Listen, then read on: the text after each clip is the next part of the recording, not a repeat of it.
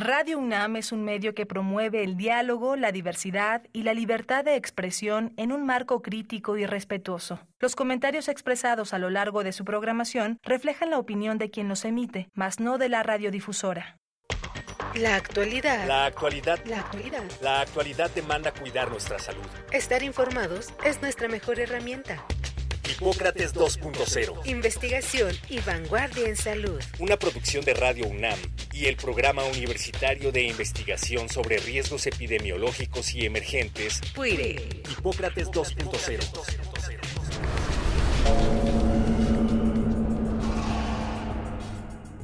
Hola, ¿qué tal? Bienvenidos a Hipócrates 2.0. Yo soy Mauricio Rodríguez, los saludo con muchísimo gusto, como cada semana, aquí en Radio UNAM. Qué bueno que nos están escuchando otra vez.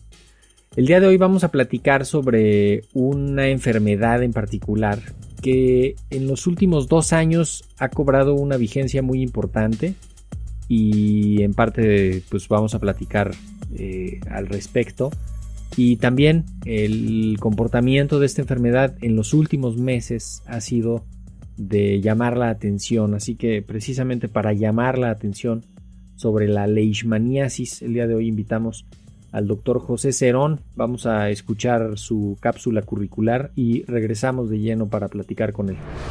El doctor José Cerón Espinosa es médico cirujano con especialidad en dermatología y en dermopatología. Cuenta con amplia trayectoria profesional de más de 30 años en servicio de atención clínica. Ha sido profesor de cursos de pregrado y posgrado de su especialidad, tutor, autor y coautor de artículos científicos y capítulos de libros de dermatología. Es miembro de la Academia Mexicana de Dermatología y del Colegio Ibero Latino Americano de Dermatología. Actualmente es director del Centro Dermatológico de Yucatán, institución médica experta en la atención de enfermedades de la piel. Esta institución está ubicada en la ciudad de Mérida y forma parte de los servicios de salud del estado de Yucatán.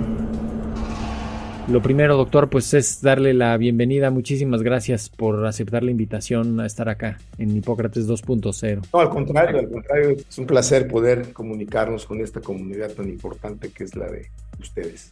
¿Por qué no nos ayuda entendiendo un poco primero qué es la leishmaniasis?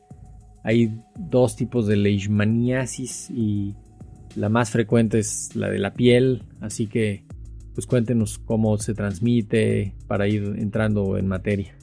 Sí, es interesante. La leishmaniasis realmente no es una enfermedad humana propiamente, sino es una zoonosis, en donde el ser humano interviene en su ciclo y se puede ver enfermo o enfermado por este protozoario que se llama leishmania. De hecho, se le llama las leishmaniasis porque hay una forma cutánea, una forma mucocutánea y otra forma visceral.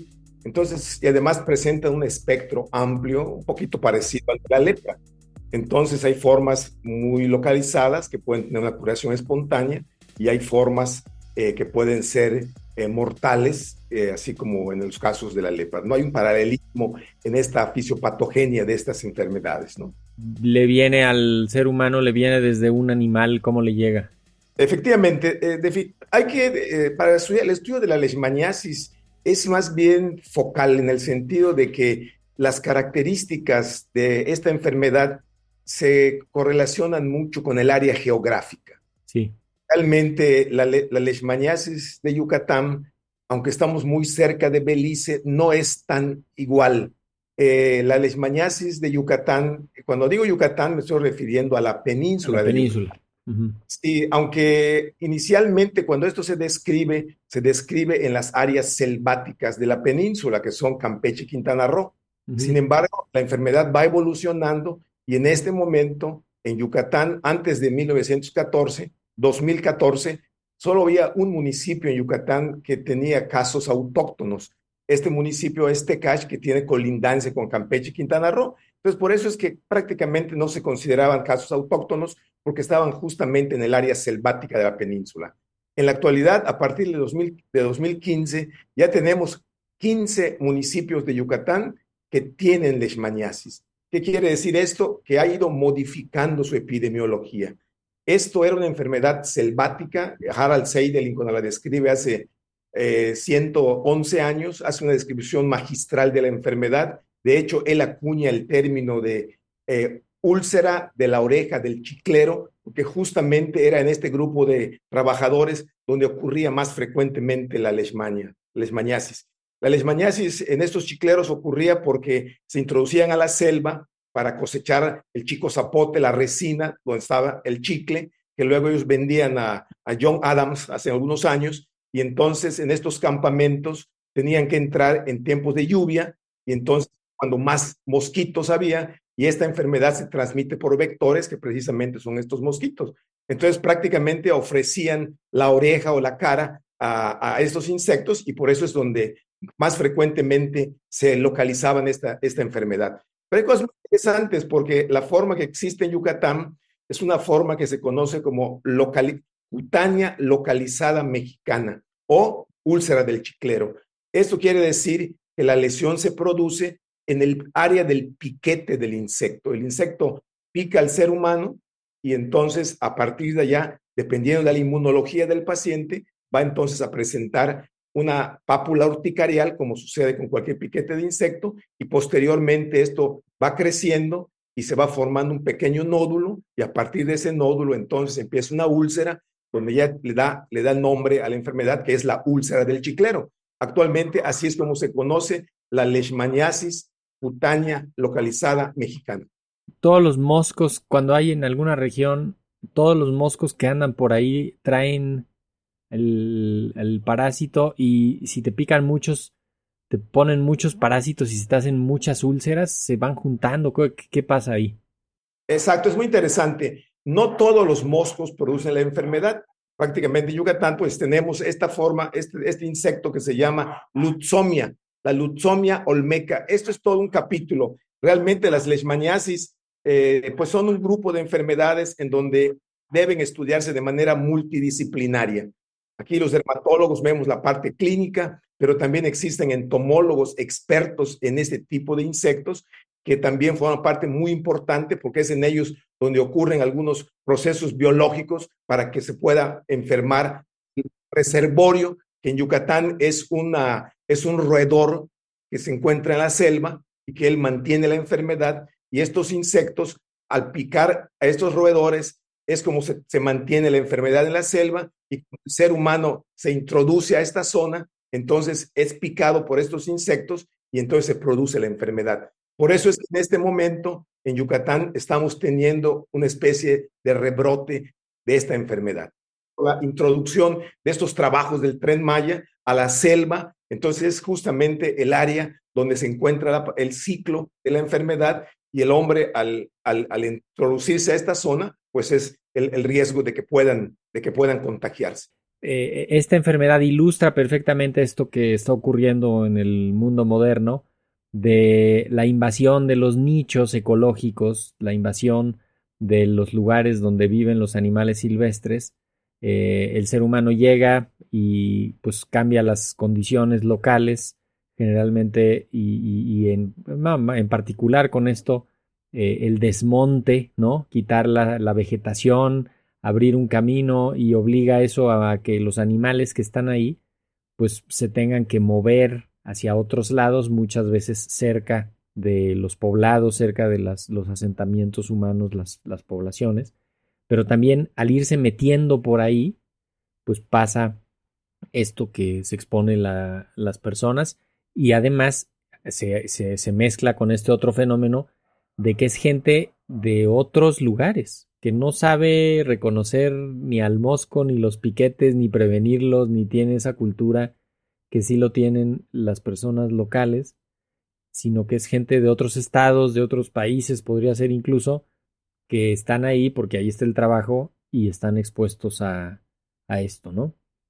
Y sí, desde luego, inclusive la misma gente en Yucatán no identifica plenamente al vector. El vector realmente es un pequeño insecto de 2, 3 milímetros. El problema es que la gente aquí en Yucatán la conoce como piquete de la mosca chiclera. Entonces imaginan a una mosca de mayor tamaño, pero que en realidad es un pequeño insecto, muy pequeño, que mide 2, 3 milímetros, hematófago, y entonces la hembra de estos insectos son las infectantes. los entomólogos acá en Yucatán ya tienen muy bien identificado, por ejemplo, que tienen unos hábitos vespertinos, o sea que los moscos despiertan a eso de las 5 de la tarde y se vuelven a dormir alrededor de las 11, 12 de la noche. Entonces, en ese periodo es cuando más actividad tienen y entonces pueden, pues en sus campamentos eran víctimas de estos piquetes a ese, en ese horario precisamente. Pero en la actualidad, el hecho de entrar al nicho ecológico y despertarlos de sus lugares de reposo, pues obviamente también esto puede producirse, puede picar el insecto y entonces producir la enfermedad. Sí, y que, y que sí puede haber fenómenos que lo aceleren, ¿no? Yo creo que sí hay una, hay una parte importante de este desarrollo turístico de la Riviera Maya, de la intención de la obra del, del tren Maya también. Sí, definitivamente. Eh, la, ecología forma parte muy importante de la, del comportamiento de la enfermedad. Eh, insisto, eh, esta enfermedad por años fue prácticamente de Campeche y de Quintana Roo.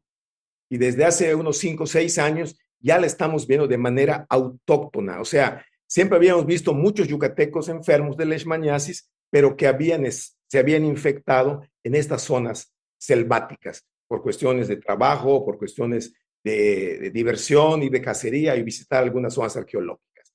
Entonces, así es como nosotros en el centro dermatológico captamos a estos pacientes que definitivamente es muy importante señalar, solamente la Secretaría de Salud dispone de un tratamiento curativo.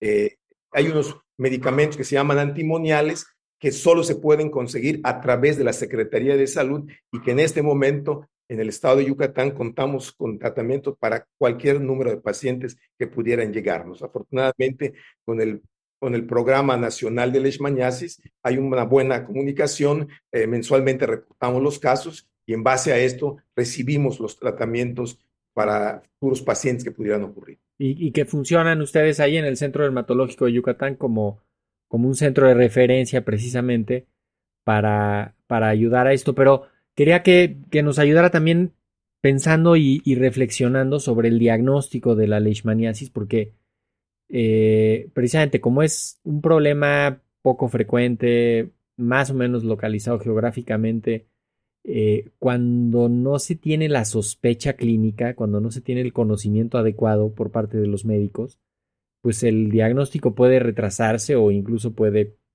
hacerse eh, un diagnóstico equivocado. ¿cómo, ¿Cómo ven ustedes esto? O sea, los médicos generales refieren para allá a los pacientes, eh, hay teleconsultas para, para interconsulta por, por algún vía eh, remota. ¿Cómo, cómo, ¿Cuál es la ruta?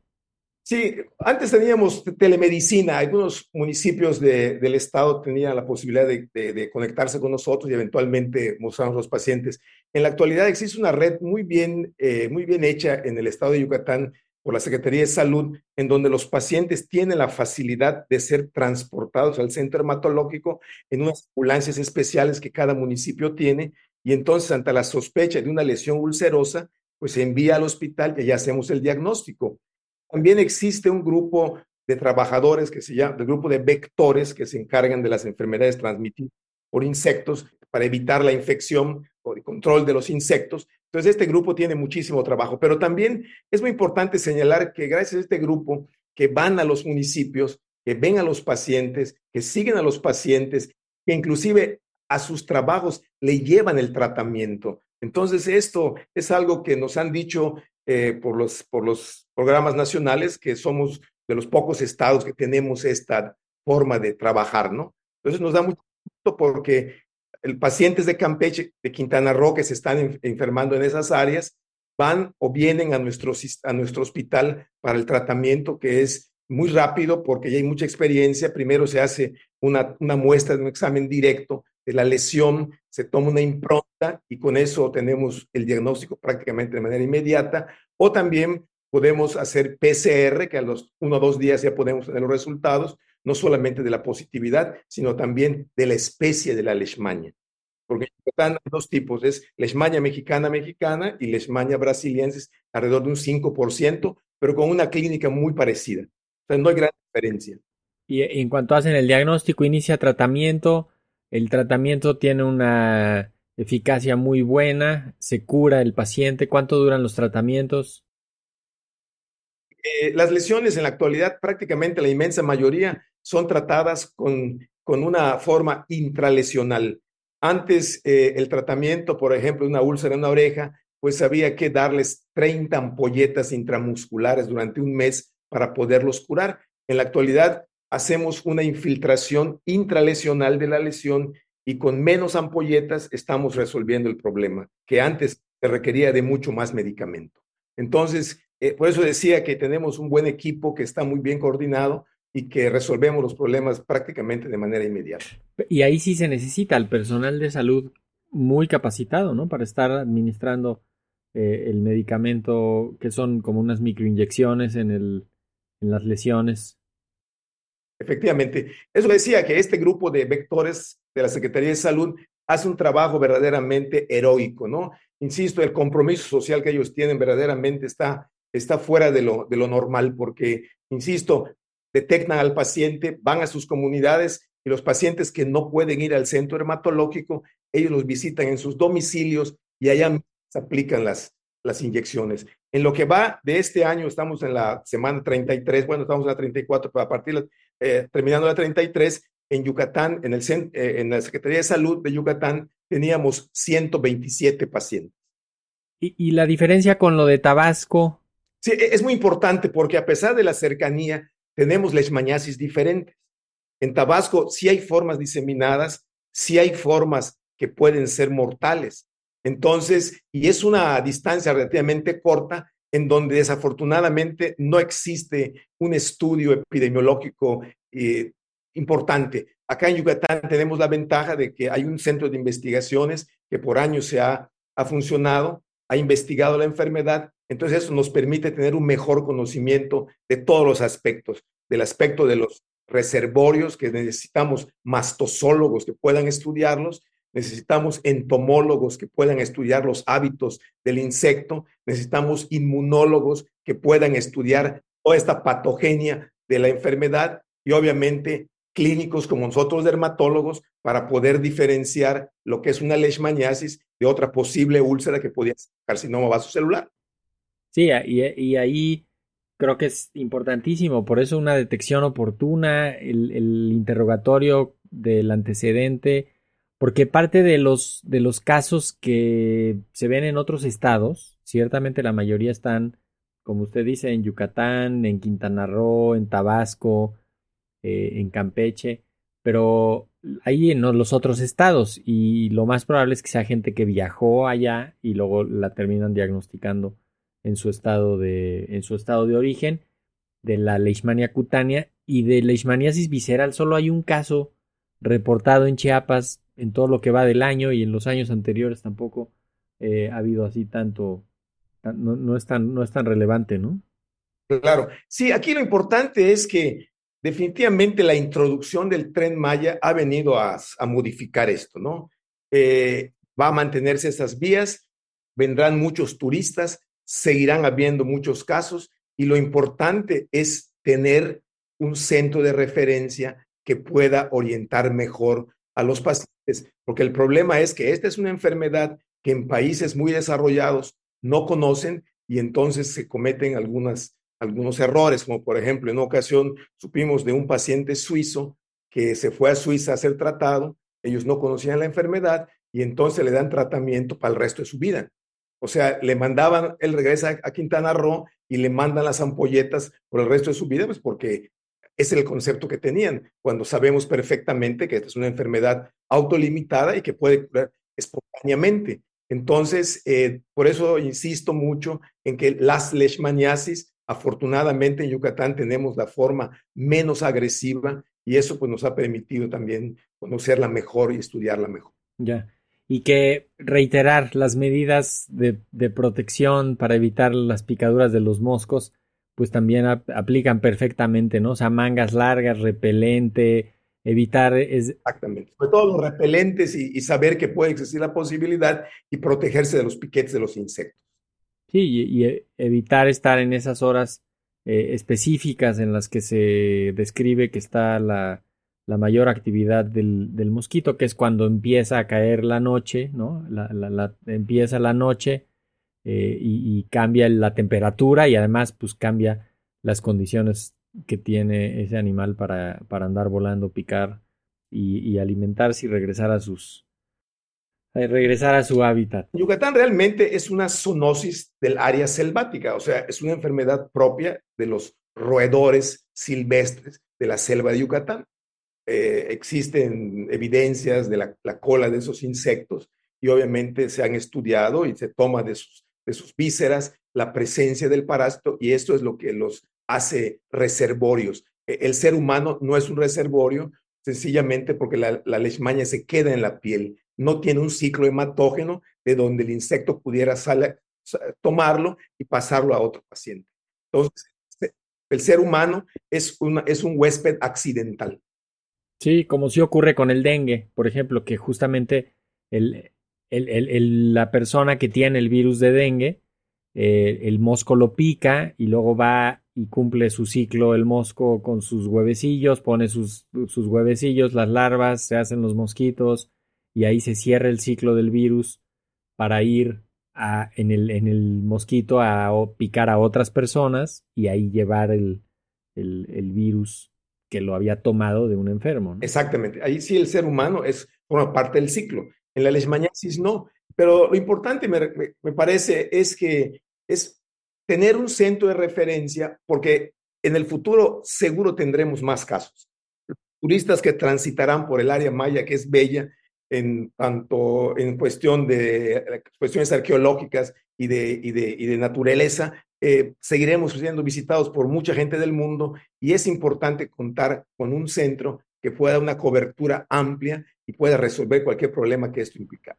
Sí, cuando menos el primer paso que sería el diagnóstico, insisto en que la telemedicina jugará ahí un rol muy importante de tener bien facilitada la posibilidad de que puedan ver al paciente por vía, por vía remota y después pues ya arreglar lo de los tratamientos que me imagino que esa sería la, la siguiente limitante, ¿no? Primero el diagnóstico, después el, el acceso al, tratamiento y al tratamiento adecuado, ¿no? Como a esa persona suiza que le iban a...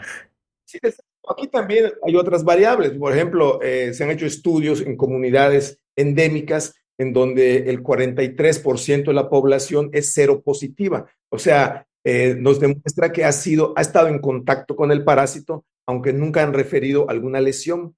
Entonces, la inmunidad también forma parte importante de esta enfermedad. ¿Y se imagina usted una vacuna para prevenir? Lo que pasa es que volvemos al, al principio de enfermedades tropicales que son eufemismos de decir enfermedades de la pobreza, ¿no?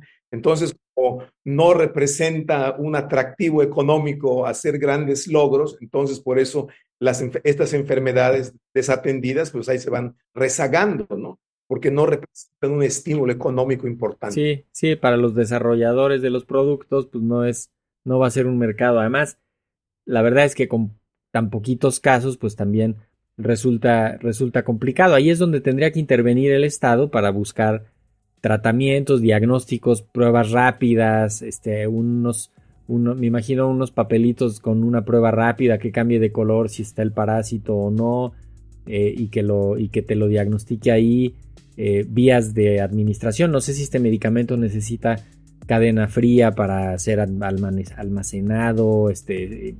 No, afortunadamente no, es un medicamento que pues, de fácil transporte que tenemos en el hospital permanentemente sin cuidados especiales.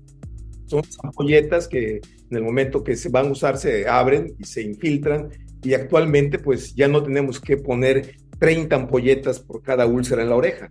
Ahorita solamente los casos muy especiales que están muy cerca del ojo o hace poco tuvimos un niño que tenía afectado los ganglios, entonces ahí sí tuvimos que darle la forma sistémica, o sea, aplicarle 30 ampolletas en, el, glúteo. Sí, para que esté disponible en todo el cuerpo el, medicamento. Doctor José Cerón, director del Centro Dermatológico de Yucatán, las vías de contacto me imagino están en sus redes, eh, en su página de internet, cualquiera que quiera acercarse al trabajo que están haciendo o incluso eh, contactar para alguna eh, interconsulta o algún, algún contacto? Claro, estamos, estamos disponibles. El centro dermatológico atiende a la población abierta, no se requiere derecho a audiencia. Cualquiera puede ir por la mañana y le damos eh, una ficha y los podemos atender sin ningún problema. Desde luego, estos casos de leishmaniasis tienen prioridad. Ellos pueden llegar en el momento que sea y van a ser atendidos de manera inmediata. Perfecto, pues ya, ya, ya lo pusimos acá. Esperemos que se vaya limitando cada vez más, que no siga creciendo, cuando menos a la velocidad a la que va este problema, que haya la información para el diagnóstico oportuno y el acceso al tratamiento. Doctor José Cerón, muchísimas gracias por haber estado acá en Hipócrates 2.0. No, al contrario, es un placer, un placer.